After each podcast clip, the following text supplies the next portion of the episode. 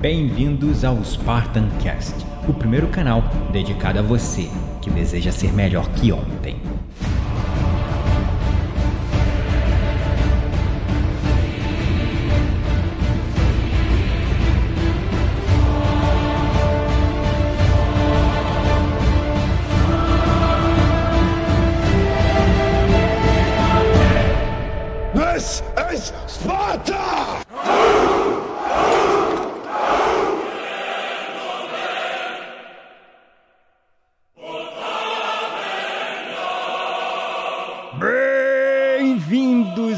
Espartanos e espartanas de todo o Brasil, a mais um episódio do seu, do meu, do nosso Spartan Cast.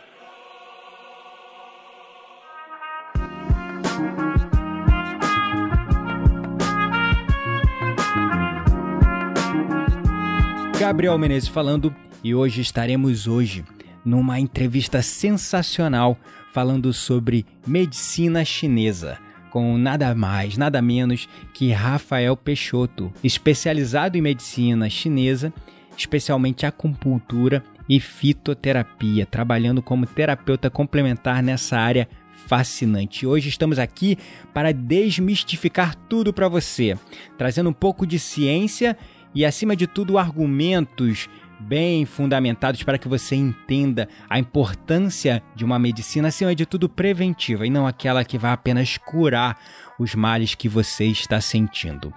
Tudo bem, Rafael? Como você está? Gabriel, uma grande alegria estar aqui com você, estar aí com a sua audiência, estar tendo a oportunidade de passar essas uh, experiências que eu já tenho ao longo aí de mais de 10 anos trabalhando na área. É uma felicidade muito grande. Eu estou muito feliz. Ah, que bom, eu me sinto honrado de verdade a gente já está é, te namorando aí, entre aspas, pelo amor de Deus, para gravar essa, esse episódio já, sei lá, mais de um mês, né? Agenda muito apertada, eu entendo que é um trabalho aí que você tem que ter muita dedicação às pessoas, né? Então, fatalmente, a sua agenda de atendimentos deve ser, assim, super cheia e a gente teve um pouquinho de dificuldade para conseguir marcar, mas finalmente estamos gravando. Eu estou muito feliz porque eu particularmente sou fascinado nesse assunto de, vamos dizer, medicina integrativa, seria essa palavra, Rafael? Seria saúde integrativa. Ótimo. Saúde integrativa é uma palavra é, que traduz melhor essa, essa nossa fase que, que vive né, a humanidade, vive a saúde de uma forma integral. Ótimo. Bom, como toda entrevista, eu gosto de conhecer um pouco e com certeza o nosso ouvinte, o espectador que está acompanhando aí o Spartan Cast, gosta de conhecer um pouco a história de quem está vindo, o especialista que está vindo aqui trazer um tema que para a gente é de muito valor. Então me conta um pouco aí, Rafael, como é que você chegou nesse ofício aí fascinante, maravilhoso, que é trazer saúde para a vida das pessoas de uma maneira preventiva? Gabriel, eu digo que a medicina chinesa me escolheu e não eu ao contrário. Uh, a gente teve um, um caminho, a, vamos dizer assim, na área de saúde. O meu caminho começou em 1996. E naquela ocasião eu trabalhava, ainda não era formado, era tinha um curso técnico e exercia uma atividade dentro de um setor de saúde, até de uma, uma instituição militar. Então trabalhava é, com a chamada a gente chama de medicina alopática. Então eu trabalhava dentro de um laboratório, fazendo diagnóstico, né, fazendo os exames é, dentro dessa área. Ao longo do tempo, eu senti a necessidade de fazer um curso superior na área, então eu fiz biomedicina. E dentro da academia, né, dentro da universidade, eu descobri é, a tal de acupuntura, né?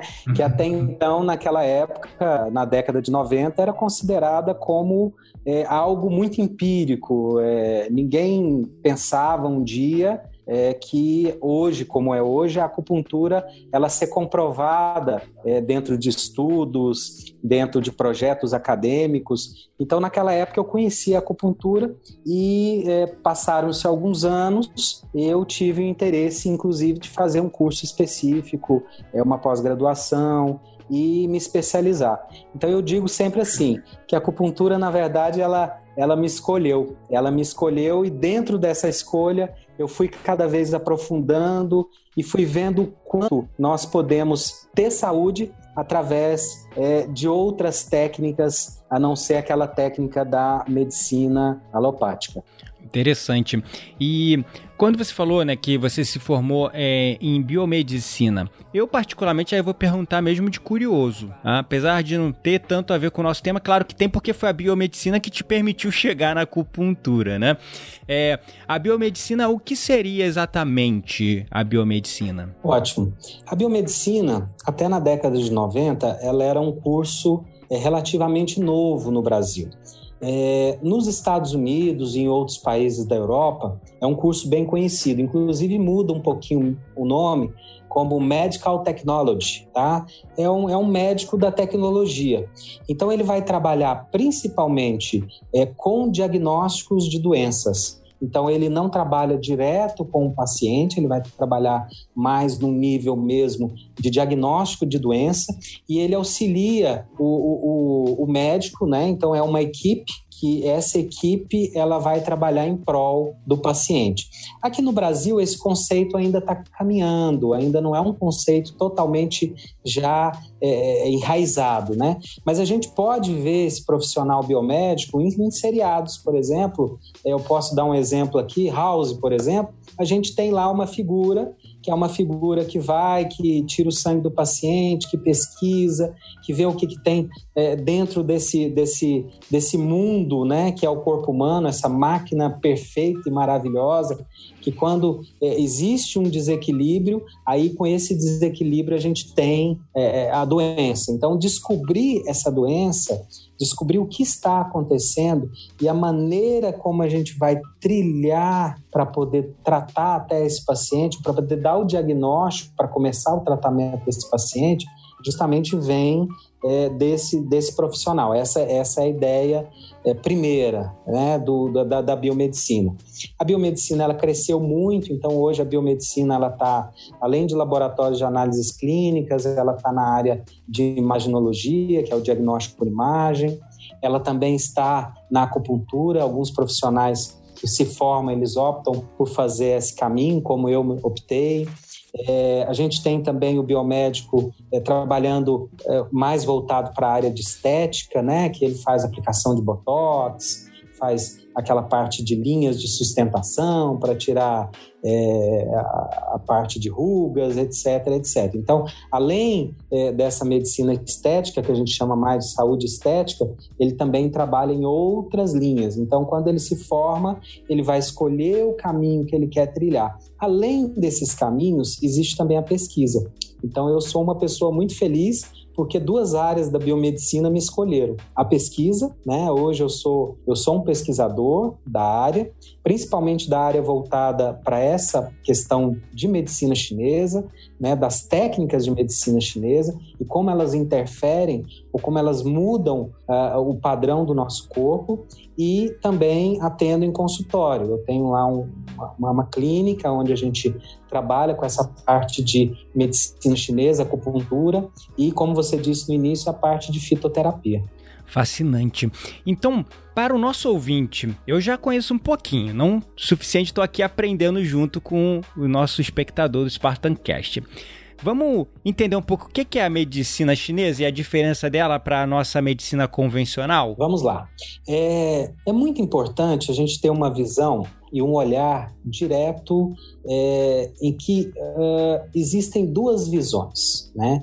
Existe a nossa medicina alopática, é, que ela é boa, e existe a medicina chinesa, que também é boa. A gente sempre procura trabalhar com as duas juntas, porque em algum momento a gente tem uma limitação de trabalho, dependendo do tipo de questão ou do tipo de problema que a gente vai tratar. Então a gente tem que sempre contar é, com esses dois apoios, né? Que a gente conta com a medicina alopática e com a medicina chinesa. Essas duas medicinas elas se fundamentaram em tempos diferentes e em lugares diferentes. Então, a medicina alopática ela veio lá do, do, de Sócrates, né? Então, ela teve uma linha mais cartesiana. Então, ela tem um fundamento mais de comprovação, de pesquisa, ela tem uh, um fundamento mais voltado para aquilo é, que pode ser provado. Tá? A medicina chinesa. Cientificamente, cientificamente, né? cientificamente, exatamente, cientificamente. E a medicina chinesa, ela é um pouco mais antiga do que essa medicina é, é, socrática. Ela, ela vem aí de mais de 5 mil anos. Então, se a gente falar aí da medicina socrática, a gente vai ter aí é, talvez pouco mais de mil, dois mil anos por aí. A gente tem indícios antes da, da medicina é, alopática que a gente conhece hoje. É claro que avançou muito, porque a gente teve é, esse pulo na, na, questão tecnológica, né? então ela teve um avanço muito rápido. E a medicina chinesa, o, o, livro mais antigo que a gente tem, inclusive eu tenho uma versão desse livro até em espanhol, é, é um livro chamado Neixin, que é um livro que data de 5 mil anos atrás. Então, o imperador chinês reuniu com o médico dele e quis colocar isso tudo dentro de um livro, né? Mas a gente tem relatos ainda mais antigos é, de escavações onde aquela, aquela, vamos dizer assim, aquela comunidade ou, ou, aquela nação que ainda não era China na época, eles tinham alguns indícios ali de escavações que eles encontraram, pedras que eram utilizadas para estimular os pontos de acupuntura que a gente conhece bem hoje. Caramba, fascinante. Mas então os primeiros, é, digamos, registros históricos foram encontrados é, a partir de 5 mil anos é, atrás por conta desse Neixi, que é esse livro aí, que é um primeiro compêndio, talvez, da medicina chinesa. Exatamente. Foi um dos primeiros, o, o livro mais antigo conhecido, né? É, inclusive, quando a gente começa a estudar a medicina chinesa, é, eles relatam que existiam livros mais antigos, que existiam é, materiais mais antigos, só que eles se perderam ao longo do tempo, com as guerras né, que o país passou e as divisões é, ao longo desses séculos e séculos aí. É, a medicina chinesa, é interessante falar, Gabriel, ela é muito voltada é, para a experimentação. Então, na época, os chineses eles pegava alguns pontos e eles observavam muito o que aconteciam com as pessoas e iam relatando isso. Tá? Então, é, esses relatos eles começaram a ser praticados, inclusive pela, pela população, é, que grande parte hoje a gente consegue enxergar na China, né, com, com exceções das grandes cidades, que hoje, é, com essa globalização, acaba se perdendo um pouco aquelas é, aquelas tradições, mas no interior a gente observa muito. É, ele, eles têm uma prática muito constante é, é da acupuntura, é, inclusive da fitoterapia também, é, como prática de se preparar. Então, está aqui no verão, que é um verão muito intenso, né, de 40 graus, eles já vão começar a se preparar para o inverno, que é um inverno muito intenso, que vai chegar aí a menos 5, menos 10, ou talvez até até menos 15. É, Nossa, a variação de temperatura lá é assim? É muito grande. Então, dependendo da região, você tem uma, uma variação muito grande. É claro que a gente traz um pouco dessa realidade para o Brasil, porque a gente é, tem aí um, um, um, país continental, é um país é, muito extenso em, em, em área, né? cada região tem a sua particularidade e cada acupunturista ele começa a fazer uma adaptação para aquela região. Então, às vezes, por exemplo, preparar um paciente que tem muita sinusite é, num período muito frio, ele vai começar um tratamento no período quente, antes do período frio. Então ele faz esse tratamento e quando chega no período frio, ele não tem a crise que geralmente ele tem todo período frio. Então, existe essa preocupação em tratar preventivamente e não corretivamente, né? E não quando você já tem o problema instalado. Então, é, a diferença básica que a gente pode, assim, é, colocar entre a a medicina alopática, essa medicina convencional que nós estamos acostumados, com a medicina chinesa, que a medicina chinesa ela é mais focada para o preventivo, enquanto que a alopática é mais o curativo. Quando algo acontece, a gente cura, é isso? É isso mesmo. A proposta inicial da medicina chinesa, ela tratar, além de uma forma integral, tá? A gente não olha só o problema, a gente olha o todo daquele paciente, o, o sistema todo, como ele está preparado para aquele problema e se o corpo realmente pode reagir. O contexto psicológico também ou só o contexto corporal? A gente até tem uma, uma, uma, é, uma tradução literal aí para o português, que é o seguinte: a gente trata corpo, mente e alma, tá? A alma, ela não tem a ver com essas questões espirituais, ela tem a ver mais com esses pensamentos, com as questões de, de positividade, é, de você realmente trabalhar é, de uma forma a mudar o seu mundo interior. Então, a nossa consciência, né? Exatamente, né? a nossa consciência. Então, a medicina chinesa, ela tem esse foco, esse foco mais é, de trabalhar o preventivo, mas é claro, a gente vive num país em que nós temos aí Uh, eu vou colocar para você 70 anos é, de acupuntura. Então, é, o que a gente tem um relato que eu, que eu conheço, é, isso não está escrito, mas é, é, conversando com mestres mais antigos que estão no Brasil, a gente pode concluir que há 70 anos atrás essa, essa acupuntura que a gente conhece hoje, ela chegou no Brasil, né? Então a gente é muito jovem ainda, é, em, diante de 5 mil anos, por exemplo, de China, onde gerações e gerações estão experimentando isso, né? E não só na China, se a gente olhar também no Japão, né? Hoje é, eu estava lendo um artigo que é um artigo de Okinawa, que eles fizeram na cidade de Okinawa, Japão, até abrindo um parênteses para ilustrar é, essa nossa conversa. E Okinawa é o, a cidade onde tem o maior número de pessoas com mais de 100 anos. Então, eles começaram a fazer uma pesquisa inclusive para verificar quais eram os hábitos dessas pessoas, o que, que elas faziam para ter essa longevidade toda. Então, muito do que eles faziam está relacionado com essa medicina chinesa, com os hábitos que são propostos e com os cuidados que essa medicina chinesa prega. Então ela propõe um tratamento que vai além do consultório, é isso? Ela propõe um tratamento que nos indica melhores hábitos, é, hábitos mais saudáveis, correto? Exatamente. É, existe a acupuntura curativa, né, onde o paciente ele realmente ele tem essa ideia. Ele quer o quê? Ele quer chegar no consultório e quer ficar livre da dor de cabeça, ou ficar livre de uma ansiedade, ou ficar livre de um determinado problema. Então é isso que ele quer. E aí ele vai embora. E tem outros pacientes que eles já querem, querem fazer com que é, esse tratamento ele seja realmente integral na vida deles. Geralmente a gente tem um tipo de tratamento para esses pacientes que envolve a parte de dietoterapia, tá? Vendo bem que existe uma diferença entre nutrição e dietoterapia. A dietoterapia são alimentos ideais para a gente consumir em determinada época do ano ou em determinado momento que a gente está passando. Então, alimentos que vão fazer com que o nosso corpo ele melhore a imunidade, é, ele melhore o bem-estar, ele melhore de forma geral o nosso humor, tá?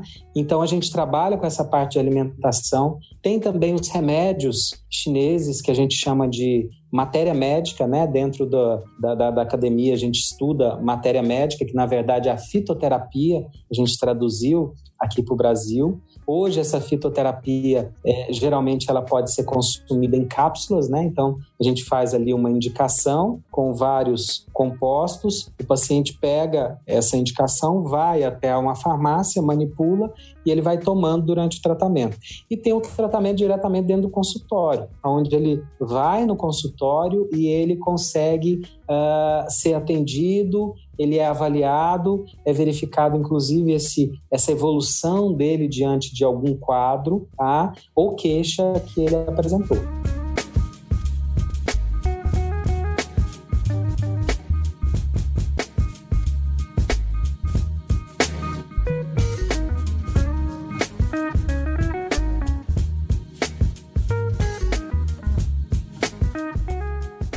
Então a gente já conseguiu aí, cara, ouvinte, entender um pouco aí a diferença da nossa medicina convencional, alopática, que tem como base, fundamentação esse pensamento cartesiano, né? Onde a gente precisa do argumento científico, da prova científica para que se comprove que aquilo funciona. E a medicina chinesa nessa visão mais holística da saúde integrativa, entendendo o ser humano como corpo, mente e espírito, trabalhando o ser de forma integral, acima de tudo, trabalhando na questão da prevenção, mas também entendendo que existem formas de tratar o ser humano quando ele está precisando se curar de algo. E agora, que você entrou na questão dos pacientes que te procuram, Rafael. E aí, eu gostaria de saber quais são os casos mais comuns, né, de, sei lá, doenças, não digo, mas de sintomas e situações que as pessoas te procuram, procuram seu consultório, sua clínica.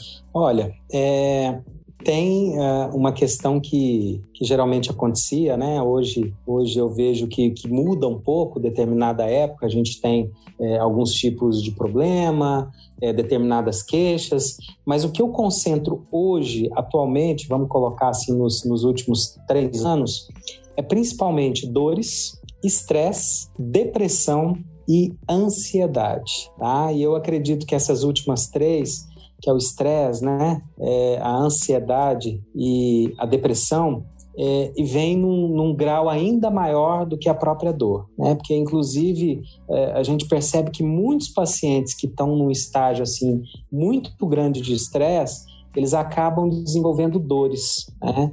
É, são pacientes que estão tomando muito medicamento, né? não estão tratando a raiz do problema em algumas vezes, eles tratam ali a dor, é, o remédio acaba funcionando para aquela dor, ele para de tomar o remédio, a dor volta. Então, a gente chama muito isso dentro do meio, né, o meio da, da acupuntura, é de tratar só a causa do problema, a gente não trata a raiz do problema. Então, eu até tenho uma, uma, uma, uma colocação que, às vezes, a gente, a gente acaba indo no, no, médico e o médico, ele, ele fala que a gente tem virose. Ah, você tem virose. Bom, mas e aí? Que virose é essa? Né? Como é que você vai tratar? De que jeito? E aí, recorrentemente, essa virose aparece no corpo, mas o que acontece é que é, existe a chamada raiz do problema, tá? Essa raiz do problema, ela, ela é muito importante ser olhada e hoje essa nova proposta de saúde integral, ela olha isso. Ela olha essa raiz do problema para poder tratar essa raiz e aí sim você realmente ter a melhora, tá? Enquanto que essa abordagem convencional ela olha mais o sintoma para curar aquela dor, né? Isso, aquele sintoma. Né? É, hoje, é, hoje a gente tem muitos especialistas em doenças, né? Então, o que acontece é, é que a, a medicina ela se fragmentou muito, ela teve uma fragmentação muito grande. E dentro dessa fragmentação, hoje você tem, por exemplo, especialista é, em, uh, em coluna, tá? Então tem um especialista só em lombar. Então, se o paciente tem problema na lombar, vai nesse especialista. Mas esse especialista ele vai olhar a lombar. Se tiver um problema em outro local, ele vai ter que procurar um outro profissional, tá? Então, é, a, a primeira a primeira proposta, é, é, inclusive da medicina chinesa, é trabalhar de uma maneira mais integral. Então, é, verifica-se se aquela dor ou se aquela queixa do paciente, primeiro ponto, se ela pode ser tratada dentro da medicina chinesa ou não, tá? Que lembrando que a gente falou lá atrás, existem casos que realmente não tem como ser tratados ou que a gente vai tratar como meio auxiliar, né? No Brasil, por exemplo, é, não é utilizado o tratamento primário na acupuntura com câncer. Então, não é recomendado. Então, se um paciente tem câncer, o que, que a gente faz? A gente pode ajudar esse paciente é, num tratamento para que ele aumente imunidade, para que ele melhore sua disposição, para que aumente ou é, diminua, né, melhor dizendo, a queda de cabelo dentro de um tratamento de quimioterapia ou radioterapia. Só que dá uma qualidade de vida para ele melhor. Né? Exatamente. Então, voltando lá no início que a gente falou, existe é, um ponto positivo e um ponto negativo. O ponto positivo é que a gente vai especializando muito essa medicina e ela deixa de olhar de uma forma integral. Tá? E ao mesmo tempo, a gente tem que uh, definir qual é o ponto de prioridade desse paciente. Então, primeiro lugar vem o um paciente. Se o paciente ele tem um problema de dor, né? Vamos voltar para a dor. E esse problema está vindo de um estresse ou de uma ansiedade, A acupuntura vai tirar a dor desse paciente, que ela trabalha muito bem para tirar dores, e ela vai fazer um tratamento para que ela não volte mais. Se a causa for um estresse, vamos diminuir esse nível de estresse que está gerando no corpo. Só que existe os fatores externos que influenciam. Então a gente vai também trabalhar para que esse paciente mude alguns hábitos. Ele comece a colocar na rotina dele hábitos saudáveis. Então entra alimentação, entra a respiração, entra o contato com a natureza, que é importantíssimo. Uau! Nossa, até o contato com a natureza, a respiração, bom, eu trabalho com mindfulness, já sei a importância, tenho mil argumentos aqui, eu vou nem entrar nesse assunto, senão esse episódio aqui, essa entrevista da Cabanuco e o foco é você. Mas contato com a natureza, que fascinante. Exatamente. Existe uma pesquisa, e depois eu posso passar mais detalhes para você, sobre o bom colesterol. A gente tem um bom colesterol e tem os outros, né, que são colocados como vilões, mas eles são necessários para o nosso corpo. Eles só ficam ruins quando eles atingem um nível muito alto, né, que pode causar uma, um, uma doença, é, enfim. A gente também não vai entrar muito nessa parte. Mas o que eu quero falar com você é que é, houve uma pesquisa é, nos Estados Unidos, tá? Com o impacto da natureza com pacientes que tinham esse HDL baixo, que é o bom colesterol, e eles conseguiram, em sua grande maioria, aumentar esse colesterol sem mudar a alimentação, sem mudar nenhum outro tipo de hábito. Ou seja, o contato com a natureza ele causa um impacto nessa pessoa a ponto de melhorar a qualidade de vida dela. Então a gente já conhece, inclusive, que uh, uh, essa questão da natureza, essa questão, inclusive, da respiração, né? Você já deve conhecer as pesquisas que estão sendo feitas com meditação em universidades muito sérias aí pelo mundo, né? Que a pessoa, inclusive, muda é, a parte cinzenta do cérebro, né? Isso aí dá um salto com três meses de meditação.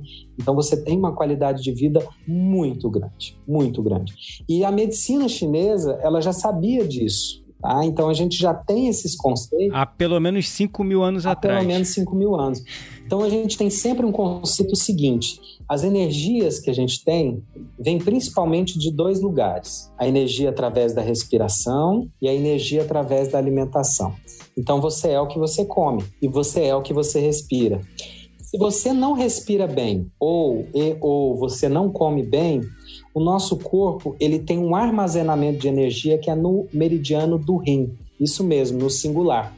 É que a gente chama de meridiano, né? O meridiano que está ali é, acoplado aos rins, ou meridiano do rim.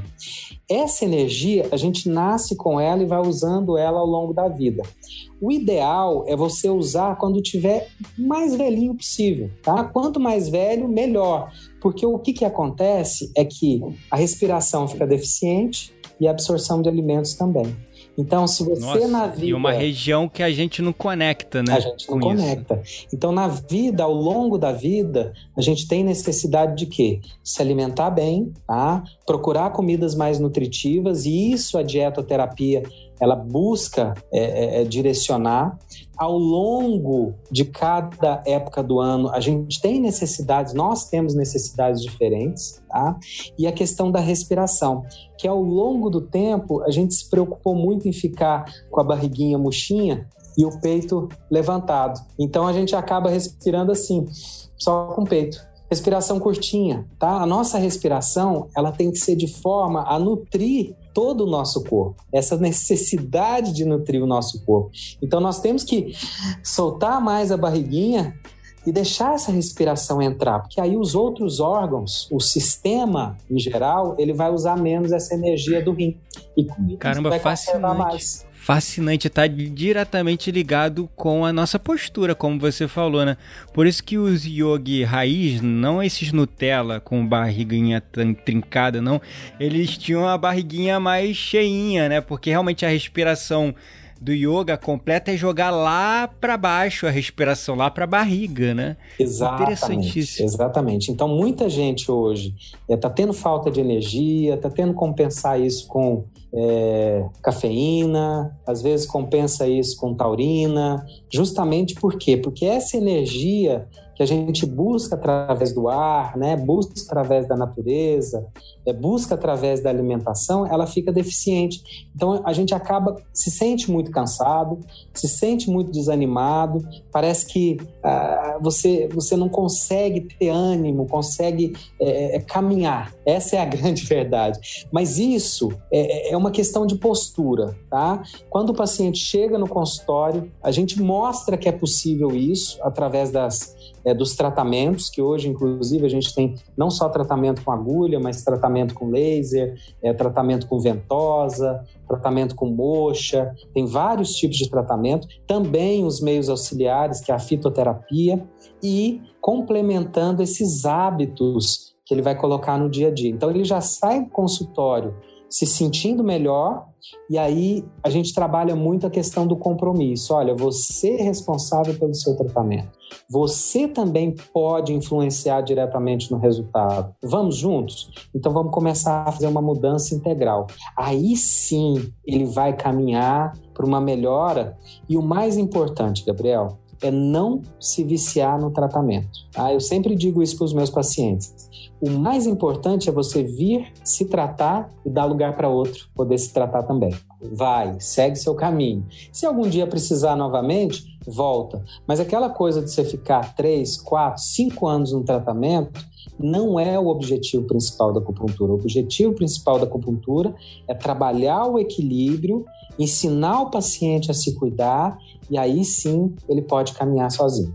É isso, é bem interessante, tá bem ligado com o meu trabalho como terapeuta holístico, porque a, gente quer mais que as pessoas se curem rápido para seguirem o caminho delas de maneira independente, né?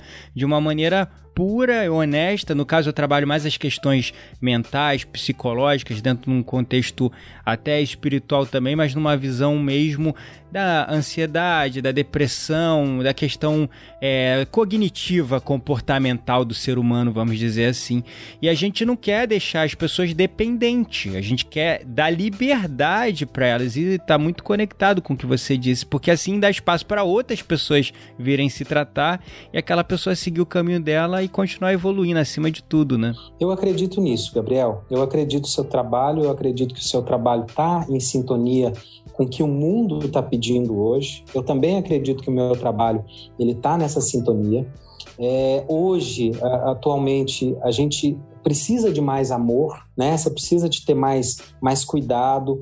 É, existem pacientes que vêm a, a, até o meu consultório que, estão, às vezes, muito fragilizados, estão procurando tratamento, às vezes não são bem atendidos, é, não são olhados dessa maneira. Então eu percebo que, que não só o Brasil, mas, mas o mundo está pedindo mais isso, sabe? Está pedindo mais cuidado, está pedindo mais amor, está é, tá pedindo mais essa questão é, é, é, de realmente um atendimento mais integral, sabe? Um atendimento que possa realmente fazer com que esse paciente ele se cure ele faça ali, tenha aquela experiência e ele siga o caminho dele. E de alguma forma ele possa também ser um instrumento para impactar outras pessoas. Porque ele acaba aprendendo algumas coisas ali no, naquele, naquele processo de, de, de cura, naquele processo de prevenção, e ele é também um agente transformador, porque ele consegue, através de meios simples, por exemplo, como se alimentar corretamente, a questão que a gente falou da respiração e até a questão do contato com a natureza e dos hábitos saudáveis, ele consegue impactar outras pessoas para que essas pessoas também vivam melhor. E aí sim a gente vai conseguir o grande sonho, é de ter um mundo melhor para todo mundo.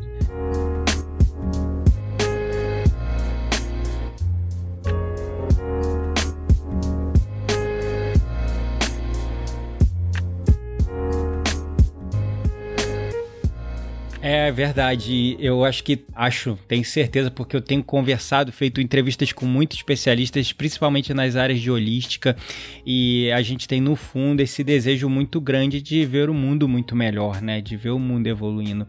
Mas sem querer ser polêmico, mas já sendo.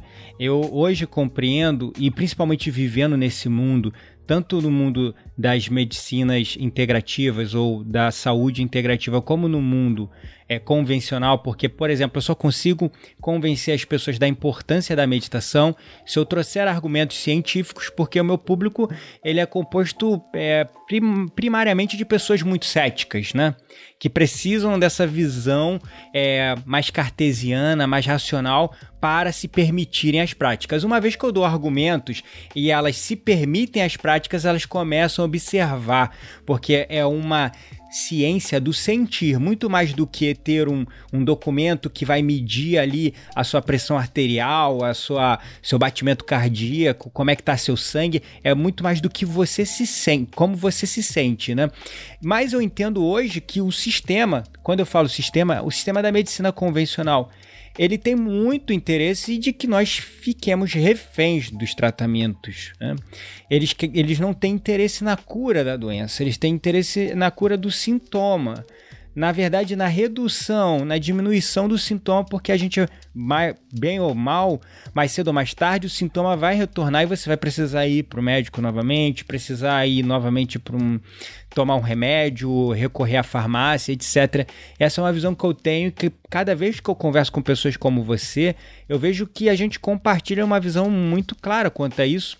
E eu tento também, não sei se você concorda com isso, na verdade já estou meio que me adiantando, é, eu creio que sim, mas é que eu tô querendo, acima de tudo, com esse tipo de entrevista, abrir os olhos das pessoas para a importância delas entenderem a prevenção, de se cuidarem, do autoconhecimento, de usar essas sabedorias ancestrais que, se são ancestrais, carregam muito conhecimento. E não é porque a nossa ciência atual precisa de documentos, artigos científicos, mensurações para provar algo como real, que elas não sejam reais, que elas não funcionam, né, Rafael? Gabriel, é bem interessante esse assunto e, e mais uma vez a gente fala a respeito dessa nova mudança, né? Com a abertura da questão tecnológica. Eu acredito que está havendo também um grande salto da, na humanidade em geral, né?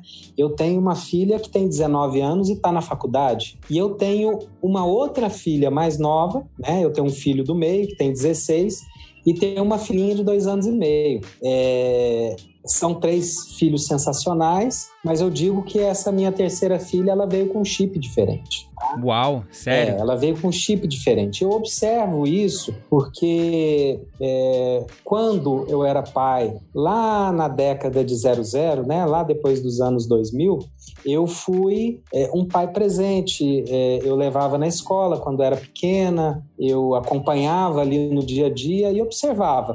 E hoje também, eu levo na escola, eu busco, eu, eu participo e, e eu percebo que não é só a minha filha, eu percebo que é uma de uma forma geral. As crianças elas estão muito mais perceptivas, elas conseguem perceber melhor tanto as questões boas quanto as questões ruins. E trazendo um pouco para esse assunto que a gente está conversando, é, em relação é, hoje a, medicina voltada para médico-medicina ou a medicamento-medicina, né? Que é aquela medicina voltada realmente para um medicamento para cada coisa, é, a gente tem hoje uma sobrecarga. Então, eu recebo muito paciente no consultório que toma aí 10, 12 remédios, né? É, é, um número exagerado, mas a gente percebe isso. É, a gente não tem, assim, uma, uma autorização, ou não é, não é ético, vamos dizer assim, retirar esses medicamentos, mas a gente trabalha de uma forma a, a instruir aquele paciente e a verificar realmente as condições dele é, e trabalhar para poder, inclusive com o médico dele, para ver se não pode reduzir isso diretamente. Ou de alguma forma trabalhar para que, com um acompanhamento médico, é claro, para que ele consiga é, fazer um tratamento onde ele possa curar de forma integral né, e, ao mesmo tempo, é, ter uma diminuição desses medicamentos. Porque hoje a gente toma, por exemplo, uma droga para pressão arterial. Tá? A gente não está discutindo aqui se é necessário se não é necessário, mas toma. E aí o paciente tem um problema de estômago. Aí ele vai tomar um remédio para o estômago. Aí esse remédio de estômago, ele começou a deixar o fígado ruim. Aí ele vai tomar um remédio para o fígado para regular o fígado. Então, é, as pessoas hoje elas estão procurando algo diferente. Então, eu acredito, assim como o seu trabalho, assim como o meu, as pessoas, é, é, não só essas pessoas que nasceram agora, mas que estão acompanhando essa evolução toda do mundo, elas estão buscando muito mais do que é, um profissional falar para elas assim: olha, você tem uma virose. Ah, que virose eu tenho? Não, você tem uma virose e pronto, acabou. Então as pessoas estão procurando mais. Então elas querem saber mais o porquê que a respiração ela pode me ajudar, né? E aí entra o seu trabalho diretamente instruindo, colocando esses pontos importantes. Por que que eu é, devo é, me alimentar melhor? Por que que isso é importante para mim? E a gente vai começando a ter uma, uma força muito grande e essas, esse tipo de saúde integrativa ela começa cada vez mais ser notada. Então as pessoas começam a procurar, os tratamentos eles começam a dar certo, as pessoas voltam, aí elas começam a falar para as outras pessoas e a gente consegue com isso fazer com que o mundo seja melhor, com que o mundo possa é, é ter mais saúde, porque isso é a grande questão, sabe? Não é a gente inventar um problema ou fazer com que aquele problema ele seja tratado de uma forma direta, por exemplo, uma dor que a gente falou lá atrás, mas na verdade o problema é uma depressão, o problema é uma ansiedade. Então o paciente está tão ali com as fibras musculares é, é, geralmente tensas que eles começam a ter dor, mas o, a grande raiz do problema ela vem do que? Do emocional. Então buscar isso mais saudável, acredito, Buscar isso é uma forma de você cuidar melhor do seu corpo e de você viver mais. Tocando nesse ponto que você falou, às vezes a pessoa está com uma dor, né, e você mencionou, mas essa dor necessariamente ela tem uma causa raiz e um outro problema que você não conecta diretamente com aquela dor, sei lá, um problema no joelho mas você às vezes não pensa que aquele problema no joelho, aquela dor no joelho, pode ser por conta de algum estresse, de algum trauma, de alguma questão emocional, porque isso não parece fazer sentido dentro da nossa medicina convencional, que ela ignora, de certa forma, até certo ponto, eu posso dizer isso com conhecimento de causa, a questão emocional do paciente, né? Ela vê muito mais a questão física, né? Se algo está funcionando corretamente e como botar para funcionar. E o que eu aprendi, pelo menos na minha área de formação dentro da meditação, é que boa parte das nossas dores são, na verdade, memórias e emoções, memórias emocionais que ficaram armazenadas na forma de dor. E aí, eu abri aqui meu WhatsApp que eu lembrei, não é por distração não. A minha coach, que é, ela tá me ajudando a escrever o meu livro, e ela mandou uma mensagem para mim ontem, um print de uma tela. Ela falou: "Você acredita nisso?" E ela mandou o seguinte, até de uma página chamada Medicina Oriental. Aí tá falando o seguinte: a causa emocional da dor no joelho. Aí o título: Está com dor no joelho? Que lado? Aí coloca uma parte aqui, né? Seu joelho significa relacionamento, articulação. A esquerda é o lado profissional. Você tem medo de dar um passo maior, ou você foi demitido no trabalho, perdeu a força profissional, você está em crise com o trabalho. Enfim, tem um textão aqui imenso, né? Falando de acupuntura, auricu, auriculoterapia, e de como as dores, na verdade, são manifestações emocionais no nosso corpo, né? São memórias que, de, de emoções que foram armazenadas no nosso corpo na forma de dor, né? E a medicina oriental, a medicina é, chinesa trabalha isso, né? É, a medicina, é, dentro desse caso, por exemplo, é, a gente sempre segue uma linha é, é de tratamento. Então, só para exemplificar, inclusive, o que você disse, é, a gente tem uma, um método de, diagnóstico que a gente chama de método diagnóstico do pulso e da língua, tá? São microsistemas no corpo. Então, a gente verifica, na verdade, dentro desse, desse diagnóstico, aonde que está instalado é, a questão do problema, ou a raiz do problema, tá? O joelho, assim, o que a gente tem dos livros, o joelho, principalmente as dores, elas estão relacionadas a uma deficiência do meridiano do rim, tá? Isso no singular mesmo, as pessoas até falam, ah, mas a gente não tem dois rins? Não, mas é, é que a gente fala aqui de meridiano, por isso que é no singular. Então tá relacionado a esse meridiano. E a gente até falou isso agora há pouco, que o rim ele tem essa energia vital, né? O rim ele tem essa essa questão vital. Em algum momento a gente trabalha os meridianos do rim na acupuntura e essas dores elas desaparecem. Claro que a gente tem sempre um cuidado de verificar se não tem nada físico instalado naquele joelho. Por exemplo, um rompimento de um ligamento ou uma lesão. Então, se não tem nada instalado, é, e geralmente a gente busca comprovar isso, então, olha, é, é, ah, fui no médico, tô com uma dor horrível no joelho esquerdo, por exemplo, e aí eu tenho, é, o médico diz que eu não tenho nada, o exame não dá nada. E aí a gente vai trata ele, mas nós não vamos tratar nem o joelho, nós vamos tratar o, rim, o meridiano do rim. E aí a dor no joelho vai embora, tá? E isso é fascinante porque às vezes não tem nada a ver com o joelho. Tem a ver porque tá ligado.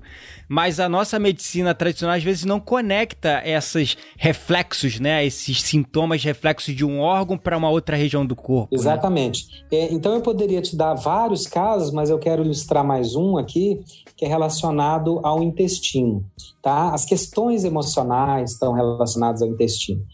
Os mais, uh, vamos dizer assim, os mais entendidos na parte de anatomia, e isso é uma comprovação, inclusive ali nos livros, é, os intestinos ou o intestino ele é inervado por neurônios. Então a gente sabe que ele é o segundo cérebro do corpo.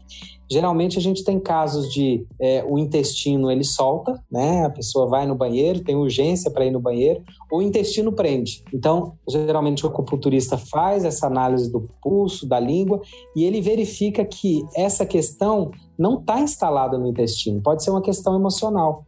Às vezes ele resolveu essa questão emocional dele aqui, pode ter sido um trauma, é, uma tristeza ou uma situação difícil que ele passou. Ele resolveu isso aqui, mas não resolveu lá embaixo. E aí ele tem sempre o intestino preso, ou quando tem uma situação mais difícil, ele tem que correr no banheiro porque a, o intestino solta, o peristaltismo começa a liberar aquele bolo fecal, enfim. E aí a acupuntura vai e trata essa questão emocional e o intestino se equilibra. Cara, fascinante. Eu lembro, tem um amigo meu que sempre quando ele tá muito nervoso, ele fala: Cara, eu tô com uma dor de barriga, eu tô tão ansioso que eu tô com muita dor de barriga. E isso é uma coisa tão corriqueira, né? É. é tão comum você conhecer uma ou outra pessoa que tem isso, ou fica é, constipado porque tá muito estressado, não tá conseguindo ir no banheiro, não tá conseguindo evacuar. E aí o que, que as pessoas fazem? Elas não conectam com a questão emocional. Ah, estou com muita dor de barriga, então toma um remédio para diminuir né, essa dor de barriga. Ah, estou é, constipado, sei lá, toma laxante ou toma algum remédio para liberar, soltar o intestino. E dificilmente as pessoas param para prestar atenção que a causa é uma emoção. E se está acontecendo, vamos observar essa emoção e tratá-la, né? É, exatamente. Quando geralmente tem, tem uma diarreia ou alguma coisa assim, não é recomendado tomar nenhum remédio para evitar essa diarreia, né? Geralmente a gente é, recomenda hidratação, né? Mas às vezes tem aqueles pacientes que, que têm o intestino preso, eles às vezes chegam no consultório já tomando vários remédios para poder é, liberar o intestino e, e, e, a acupuntura ela, ela busca essa parte do ser integral, né?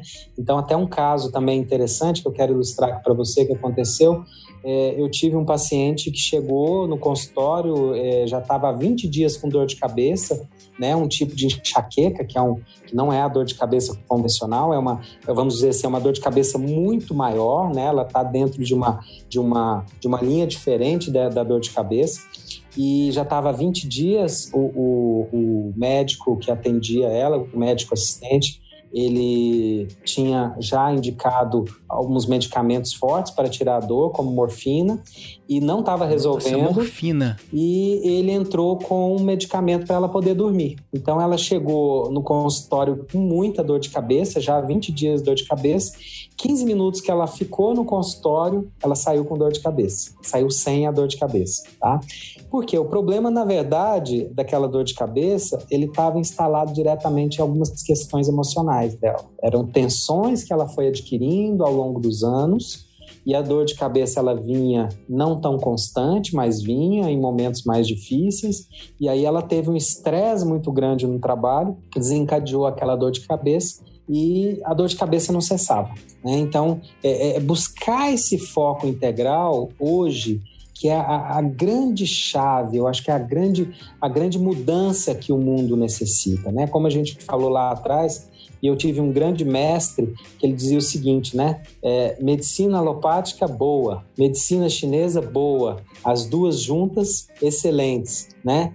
Só que agora é, é, essa medicina é, é chinesa ela está começando a ser olhada, né, diante da, da, da população como uma forma realmente é, de ter mais qualidade de vida, de, de trabalhar não só de uma forma curativa, mas de uma forma preventiva também, para que a gente consiga ter mais saúde ao longo da vida e acima de tudo uma vida mais feliz, com mais qualidade de vida, né, nos permitindo evoluir, que é o que a gente veio fazer nessa terra, né, evoluir constantemente. E quando a gente está em estado de dor, em estado de constante cura de doenças que vão nos assolando, porque a gente trabalha até na nossa medicina nesse, nessa visão reativa, né, a gente não consegue crescer. Agora quando a gente está saudável, bem, de bem com a vida, com as questões emocionais sendo tratadas também, a gente, nossa, é, é um outro nível de performance na vida pessoal e profissional, né?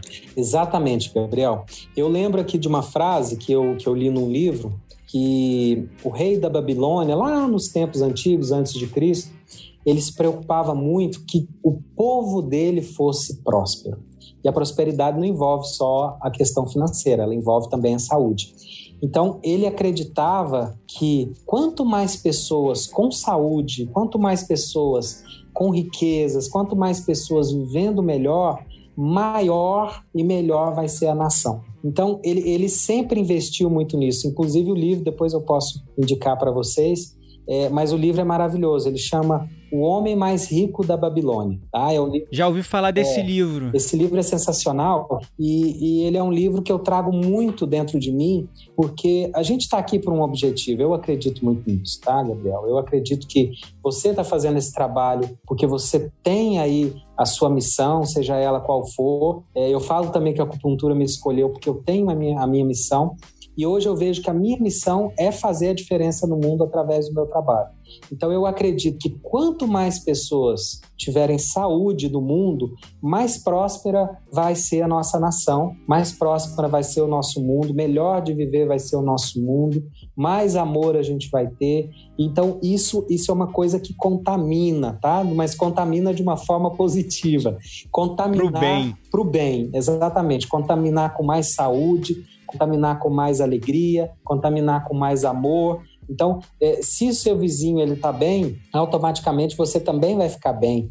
Automaticamente, se o seu familiar estiver bem, se a sua esposa, se o seu marido, se os seus filhos estiverem bem, se o colega dos seus filhos estiver bem, cada vez mais a gente vai viver num ambiente muito melhor. E é isso que eu, é, é o meu sonho é esse. Meu sonho é que a gente consiga estar é, tá alcançando esse mundo ideal para que a gente consiga, inclusive, é, cumprir a nossa missão, né, Gabriel? Dentro desses pontos que a gente conversou, dentro das dificuldades que você tem hoje é, é de mostrar para as pessoas a importância que elas têm de cuidar delas mesmas, fazendo essa parte da respiração, da meditação, e a gente, inclusive, percebe que isso está cada vez mais aumentando, né? O nosso trabalho ele ele está dando frutos. Isso é positivo. Muito, muito e é bem legal o que você falou logo no início, né? Que a gente está precisando de profissionais que tratem as pessoas como humanas, como com amor, né? No momento de tanta fúria, ódio que a gente está vivendo nas redes sociais, com questões políticas, ideológicas, é tanta intolerância, tanta guerra, tanta discussão, tantas pessoas preferindo fazer inimizades ou até inimigos para defenderem suas ideologias e seus pontos de vista.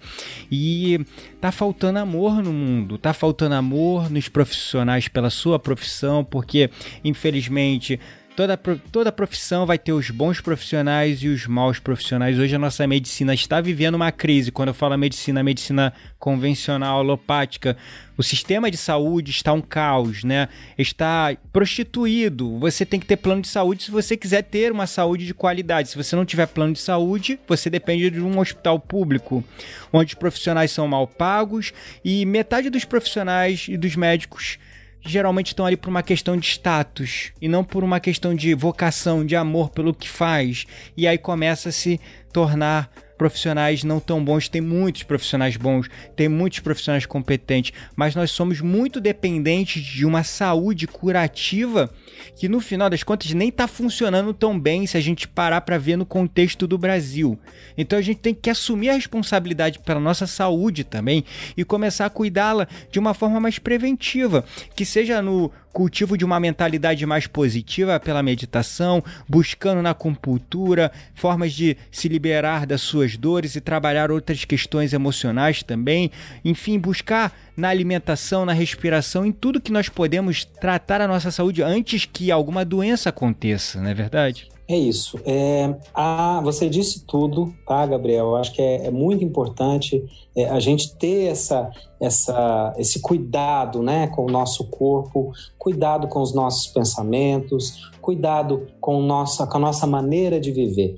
Eu sempre digo que, que esse corpo é uma morada temporária. Se a gente cuidar dele direitinho, né, a gente vai, nós, todos nós, sem exceção, nós vamos conseguir fazer com que essa morada dure mais tempo. Se a gente não cuidar, essa morada ela vai embora mais rápido e aí a gente vai ter que sair dessa morada porque ela não vai conseguir aguentar por muito tempo, tá? É, casos e casos, né? Tem gente que às vezes precisa de mais cuidado que outros, tem gente que nasce às vezes já necessitando desses cuidados e tem gente que tem uma saúde plena e tem que aproveitar isso e, e dar glória, né? A levantar a cabeça e agradecer. Na grande maioria das vezes, eu digo que é, você falou um pouquinho sobre o sistema de saúde, mas a, é, hoje eu estou tendo uma felicidade de, de cursar uma pós-graduação na, na, Universidade Federal de Minas Gerais.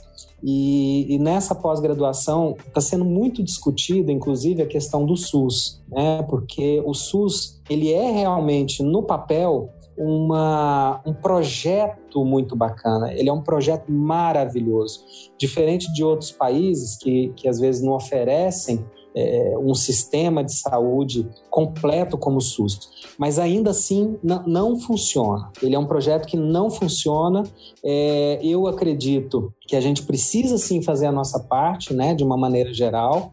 Acho que a gente deu um grande passo esse ano. O Ministério da Saúde aprovou no SUS algumas terapias integrativas. Então, é, já existia acupuntura, então entrou terapia de floral, é, entrou meditação, entrou é, alguma, alguma parte também da, da voltada para essa área de reiki, que eu, que eu vejo também que, que vem aí uh, para poder somar com a saúde integral. Então, eu, eu percebo que está existindo também a mudança, mas é claro, se todo mundo fizer um, pouquinho assim, a gente vai conseguir com que essa mudança ela seja muito mais rápida e a gente consiga ter um impacto maior no nosso país que hoje está muito fragilizado. Nosso povo ele está muito fragilizado sabe? Tá muito, tá muito é, exigido, sabe? Então eu vejo assim, é um povo muito alegre, ainda bem, né? Mas que que está sendo muito exigido. Então a gente tem essa obrigação de estar tá mudando esse contexto e cada um pode contribuir com um pouco aí para a gente conseguir dar uma qualidade de vida melhor para essa população. Fascinante, muito obrigado, Rafael, pela sua participação nesse episódio. Nossa, eu ficaria aqui horas conversando. Eu até discuti é alguns itens na né, pauta. Né, é, até discuti alguns itens na pauta que iríamos abordar, mas não vai dar tempo. Já estamos batendo aqui, estamos batendo uma hora de gravação de episódio. Se você pudesse deixar uma mensagem final aí para o nosso ouvinte, para o nosso espectador, Rafael, qual você deixaria? Ó, primeiramente, é, eu quero agradecer, Gabriel, é, a você, né? Quero agradecer ao excelente trabalho, maravilhoso trabalho. Eu me sinto realmente muito honrado. Eu fico muito feliz de ter pessoas como você no mundo é, que estão fazendo um trabalho assim muito impactante, um trabalho de alta performance, sabe? É, eu conversei muito é, com minha equipe, que a gente tem uma equipe na clínica e, e a gente estava falando sobre isso, está todo mundo te acompanhando aí nas redes sociais. Eu vou colocar isso, inclusive, para os meus pacientes, porque eu acho que faz toda a diferença te ouvir e esse trabalho que você está fazendo é maravilhoso, tá? É, me coloco sempre à disposição de você para a gente poder conversar sobre algum assunto. Eu realmente, assim, é, fico muito feliz, inclusive, de, de parar minha agenda um pouco para vir bater um papo e fazer a diferença aí junto junto com você. É, eu, eu quero deixar, você falou para mim de um recado, eu, eu acredito no seguinte, nesses anos aí, é, tem mais de 10 anos que eu trabalho é, com saúde integrativa, né, só com saúde integrativa, é, desde 96 trabalhando na área de saúde, aí vai um pouquinho mais, mas assim, o que eu vejo é que aquilo que muda as pessoas são os relacionamentos, tá? Os relacionamentos. E o que, que envolve essa parte de relacionamento? É você trabalhar o perdão, tá? E o perdão se resume em amor. Então, é, quem está me ouvindo, quem está me vendo, se tiver alguma rixa com alguém, se tiver alguma, alguma coisa que esteja incomodando ali no fundo, tenta resolver isso de alguma forma. Porque isso volta para você com uma força e às vezes pode te deixar doente. Então, essa parte do relacionamento, eu entendo que ela é realmente assim essencial. Nós não somos seres criados para viver com rancor, para viver com ódio. Nós conseguimos até ter isso sazonalmente, mas viver com isso dentro da gente, isso causa doença, tá? Eu quero desejar a vocês aí muito amor nessa, nessa, nesse caminho, nessa, nesse caminhar aí que se chama vida. Gratidão mais uma vez, Rafael. Me sinto muito honrado, de verdade. Com certeza vão surgir outros assuntos aí para serem abordados, né? E, caro ouvinte, você que está nos acompanhando, vai lá no post do nosso episódio é, Rafael, existe algum caminho onde as pessoas possam encontrar você, conhecer o seu trabalho? Enfim, se é, tá aí, é por Brasília que você mora, né? Caso os nossos ouvintes de Brasília queiram se consultar diretamente com você, como é que eles fazem para te achar? Ótimo. Eu, eu, fui, eu fui, na verdade, é, impelido, vamos dizer assim, né? é, a criar um canal no YouTube. Então hoje eu comecei comecei todo um processo. Eu tenho lá um canal no YouTube que se chama é, o Rafael Peixoto JR. Lá vocês procurem lá por Rafael Peixoto JR. Tem também o meu é, o meu Instagram que é o Rafa Peixoto JR também que a gente a gente está ali colocando algumas algumas coisas voltadas para o dia a dia da clínica, para algumas dicas, tá? E, e vocês também podem é, entrar em contato é, diretamente por esses canais, inbox. Eu vou estar tá respondendo vocês com o maior prazer. Eu acho que hoje, menos o e-mail, né, Gabriel? Hoje a gente usa mais as redes sociais, mas essas duas hoje, atualmente, que eu estou mais utilizando. Eu estou ainda engatinhando né, nessa parte de redes sociais, mas eu estou percebendo o impacto que isso está tá, tá gerando. Então, agora a gente vai criar, por exemplo, uma série sobre, sobre cigarro, né? O cigarro como hábito. Então, você mudando o hábito e trabalhando a dependência química. A gente colocou um pouquinho, é, alguns vídeos ali sobre a parte de fitoterapia, né? O chá, tomar cuidado com alguns chás, que eles podem interferir diretamente no medicamento que você toma. Então, assim, a gente vai criar alguns conteúdos. Se vocês tiverem também algum tipo de sugestão, fiquem à vontade, vão lá, opinem. É, eu vou estar tá tendo a satisfação de estar tá responder, eu vou responder a cada um aí de vocês e agradeço muito aí a, a audiência de vocês Agradeço muito aí a atenção e um, um abraço forte aí para vocês. Gratidão é a palavra pelo seu apoio e suporte. Não deixe de seguir o nosso canal nas redes sociais. Também cola no post deste episódio lá no blog.spartancast.com.br, onde você vai encontrar o link e a descrição para encontrar lá o Instagram, o YouTube do Rafael Peixoto e conhecer um pouco mais sobre esse fascinante trabalho que ele vem fazendo. Gratidão à palavra, lembre-se, você não está mais sozinho. Nós somos o Spartan Cast.